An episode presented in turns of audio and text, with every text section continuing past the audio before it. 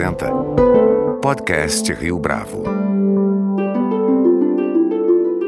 Este é o podcast Rio Bravo, eu sou Fábio Cardoso. A trajetória de Bird Clemente é um verbete fundamental para a história do automobilismo brasileiro. Numa época em que o aparato tecnológico não era tão sofisticado e que, exatamente por esse motivo, os homens que conduziam as máquinas eram mais decisivos, Bird Clemente ajudou a consolidar a tradição de pilotos de alta performance no país, o que não é pouca coisa quando se observa que naquele tempo ser piloto podia significar arriscar-se em alta velocidade. Para falar a respeito dessa trajetória, Bird Clemente é nosso convidado de hoje aqui no podcast Rio Bravo. Bird Clemente, é uma honra e um prazer tê-lo aqui conosco no podcast Rio Bravo. Muito obrigado pela sua presença. Muito obrigado.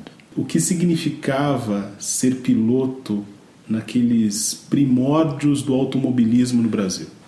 Eu sou filho de um argentino. Meu pai era fã do Fanjo o Fangio, na década de 50, foi o primeiro campeão mundial na Fórmula 1, foi onde, a época que foi criada a Fórmula 1. Meu pai era, era fanático por automobilismo. E ele passou isso para mim para o meu irmão. E naquela época, em 1956, já tinha ao redor dos 20 anos, eu comecei a correr automóvel escondido do meu pai, porque na minha época todo mundo começava a correr escondido da família. É diferente de que hoje era muito perigoso, morria muita gente no automobilismo. E meu pai passou para mim essa paixão por automobilismo. E eu me envolvi, tive muita sorte. Eh, em 1956 foi fundada a primeira fábrica de automóvel no Brasil, a DKV Vemag, o DKV, fabricado pela Vemag. E eles tiveram interesse em montar um departamento de competição para promover não só a marca, a, as vendas, como também para desenvolver a qualidade. E assim foi o primeiro passo no Brasil do automobilismo, do corredor de automóvel de carreira, né? Porque nós somos os primeiros a ser, a ser convidados a guiar um carro de corrida, né? Naquela época, como até hoje, o carro de corrida é uma coisa muito cara, envolve muito dinheiro. Então você tem que ter um suporte, um apoio para poder realizar o, o teu objetivo. E a minha vida se desdobrou desse jeito. Eu fui piloto da Vemag, depois fui da Willys. A primeira corrida que um Opala ganhou no Brasil fui eu com meu irmão, às 24 horas. A primeira corrida que o Maverick ganhou no Brasil fui eu com meu irmão também. 25 horas, mil milhas, 500 quilômetros. Enfim,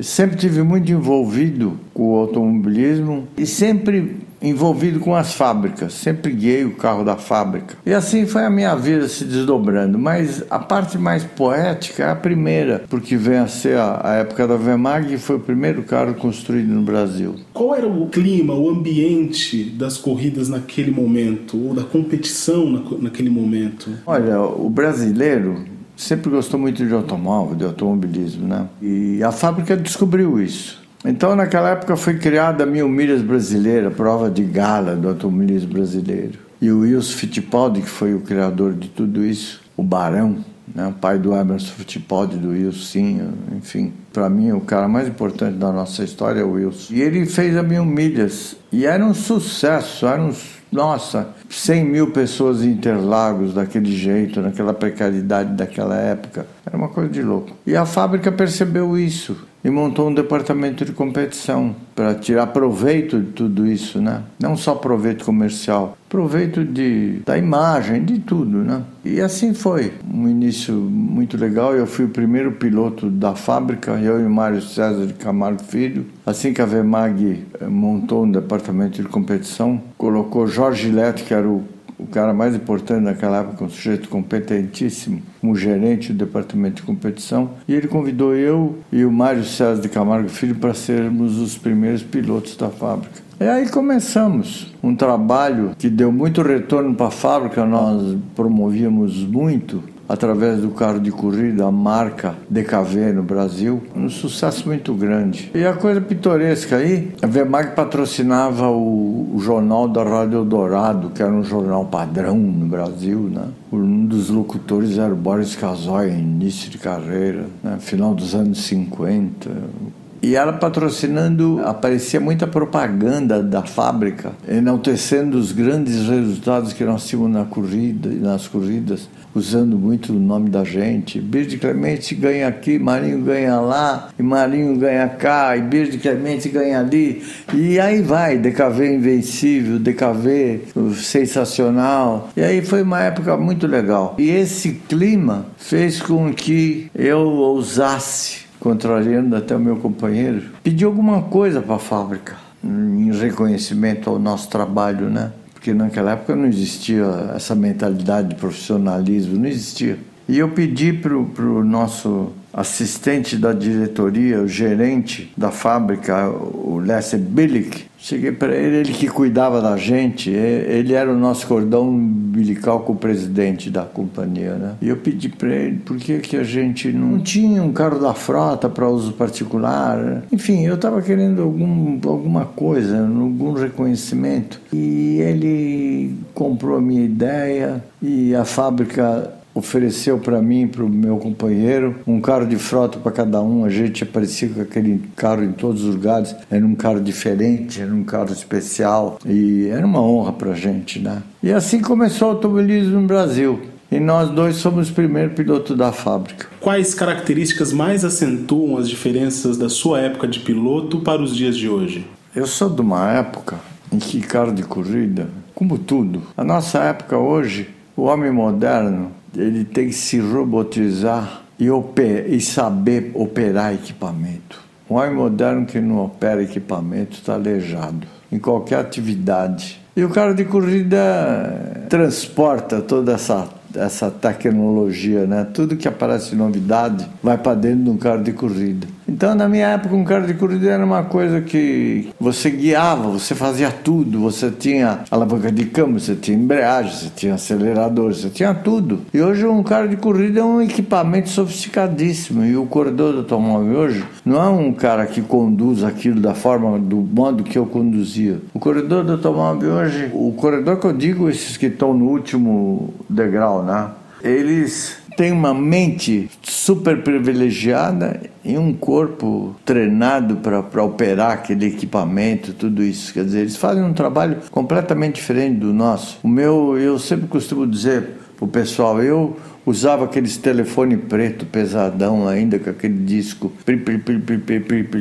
Hoje não, hoje a gente carrega um telefone que é um computador, ele é tudo, você tem tudo. Quase ninguém sabe operar tudo que um telefone celular oferece. E assim eram os carros de corrida. Então, o carro de corrida ele carrega toda essa tecnologia que existe porque o objetivo é esse mesmo. As fábricas de automóvel, que são as grandes patrocinadoras, elas querem divulgar novidade, elas querem divulgar o que é de última palavra, né? Os carros de corrida hoje são equipamentos é o auge do show da tecnologia, né? Você vê essas corridas de Fórmula 1, esses carros de corrida de última geração nas categorias principais. Nossa, eles são o reflexo dos caras que andam na rua. E hoje os caras que andam na rua, você vê, eles fazem tudo, pô. Tem sinal para você dar marcha ré, televisão para você auxiliar a manobra. Enfim, é uma loucura, pô. Hoje, quem não tiver vidro elétrico, direção hidráulica e espelho retrovisor elétrico, ar-condicionado, é que nem você ter uma televisão sem controle remoto. A sociedade moderna está acostumada com uma tecnologia muito avançada, né? E o cara de corrida é que carrega isso com maior peso. Como é que você percebe a evolução dos motores daquela época para hoje, pensando essas características tecnológicas? A evolução não foi nos motores e nem com a gente. A evolução é no mundo inteiro. Você vai no médico e aperta um botão e aparece a tua vida inteira lá, no hospital integrado. E é uma coisa louca. Hoje o mundo está totalmente diferente. E o cara de corrida ele carrega essa tecnologia antes de tudo, vai tudo para um cara de corrida antes de vir para a gente, vai para um carro de corrida, no que se refere a essa área, né? O mundo mudou demais, os carros mudaram. Na nossa época, um carro era, era uma coisa tão simples, né? Uma pessoa que nem eu, com 81 anos, tenho tantas boas lembranças da minha vida, mas eu vejo tudo isso de forma pitoresca. Porque se você for por isso no nível de fazer um trabalho, uma constatação não tem, você não tem parâmetros para isso, porque mudou tudo tanto que hoje um médico, um engenheiro, todo mundo opera equipamento. Você vai no médico, ele te manda fazer um monte de exame e manda voltar semana que vem.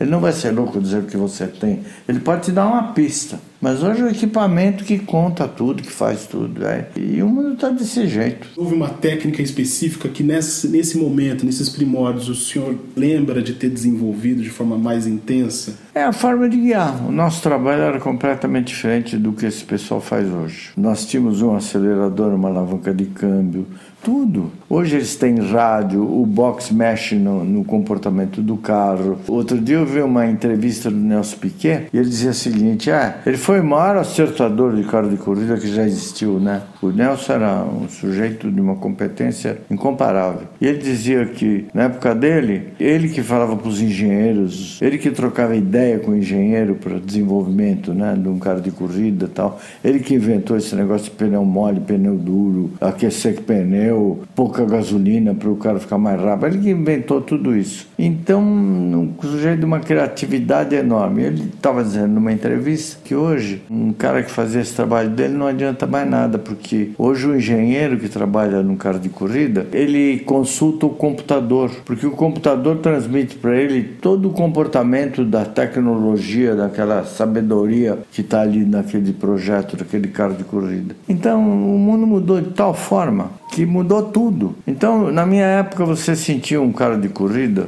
você sentia o carro mexer e você, conforme o carro mexia, você corrigia. Você fazia um movimento para corrigir aquele movimento do carro, aquela coisa, né? A gente tinha um acelerador, você chegava no fim de uma reta, você quanto mais perto do fim da reta você freava, mais você perdia um pouco a estabilidade direcional naquele período da freagem, né? E para você esticar aquela freada que você retardava, você era obrigado a segurar o freio até o meio da curva.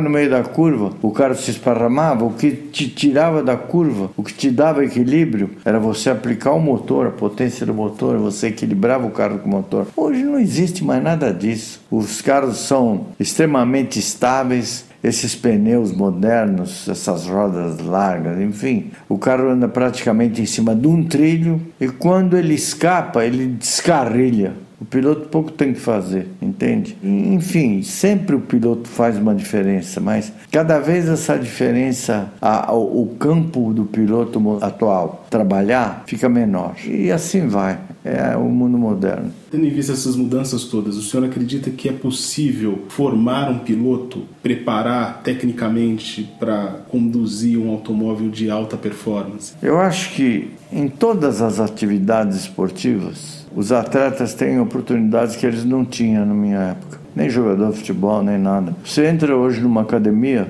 você vê o que eles têm de recurso para exercícios e, e, você precisa de, de, de, ativar um determinado músculo, tem um aparelho específico para aquilo. O pessoal usa simulador hoje para conhecer um circuito, eles vão tudo nos. na minha época não tinha nada disso. Agora, eu acho essa modernidade eu acho muito legal, muito bonito e tal. Mas olha, sinceramente, eu acho que as pessoas vão ficando robotizadas, sabe? Essa molecada hoje pega um, um telefone celular com 3, 4 anos e estraçalha. Eu fico bobo de ver meus netos, eles têm mais competência para lidar com esses troços do que eu. Mas eles não sabem fazer mais conta de cabeça. A geração deles está acostumada a apertar botão só. E assim está a vida moderna em todos os aspectos. E o carro de corrida e o corredor automóvel estão envolvidos até o pescoço com esse pacote tecnológico. Lembrando da sua trajetória, qual foi o maior risco que o senhor correu? O corredor automóvel tem que correr risco, né? É um esporte radical, acho que o esporte mais radical que existe. O corredor automóvel é uma pessoa que se expõe ao, ao limite dos limites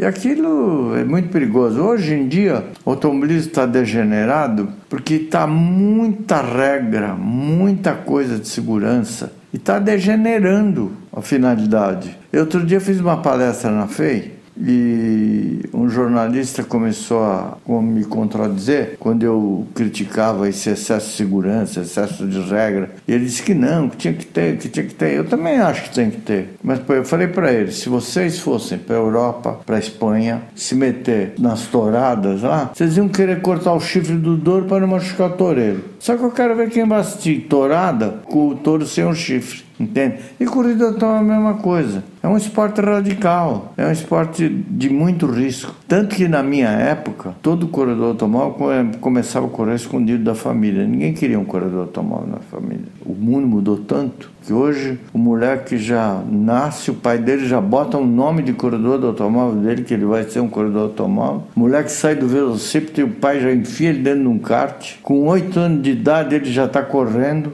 já está participando de competição e quando ele tiver 18 anos, ele tem 10 anos de experiência. Na minha geração, a gente começava com 18 anos, porque era quando você tirava a carta, que era proibido você guiar um automóvel. E quando você tem quase 30, você tem a mesma experiência no moleque que tem 18 hoje. Então agora eles estão descobrindo que essa molecada com 18, 19, 20 anos, esse é um físico muito mais preparado e capacitado para lidar com todos esses riscos, tudo. Você vê que os últimos corredores automóveis, tudo garotado. Mas eles começaram com 8 anos, 7 anos. E na minha geração era com 20 anos escondido do pai. Hoje não, o pai que compra o macacão dele, o capacete dele. É interessante essa, essa mudança. O senhor já disse aqui pra gente, hum. A, a respeito da sua carreira, que ser piloto era diferente naquela época do que é hoje. Trabalho completamente, completamente diferente. diferente. Como é que esse sonho de criança, de ser piloto naquela hum. fase, se tornou realidade? Como é que o senhor percebeu isso acontecendo? Meu pai passou para mim, para o meu irmão, essa paixão. É, a gente escutava as corridas de Fórmula 1 transmitida da, Argentina e ele tinha um rádio potente para um das curtas e a gente ficava naquele rádio ouvindo as transmissões da, das corridas na Europa. E meu pai nunca contribuiu muito para me envolver com tudo isso. Ele sempre foi muito discreto, ele foi sábio. Porque ele não foi meu cúmplice, ele gostava muito, tinha muito orgulho, tudo, mas ele se comportava de forma de não incentivar, porque era muito perigoso naquela época o corredor automóvel. A gente Morria muita gente. Era exatamente o contrário de hoje, né? Era uma coisa rústica. Era um outro mundo. Birte Clemente, foi um prazer tê-lo aqui conosco no podcast obrigado. Rio Bravo. Muito obrigado por essa entrevista. Obrigado.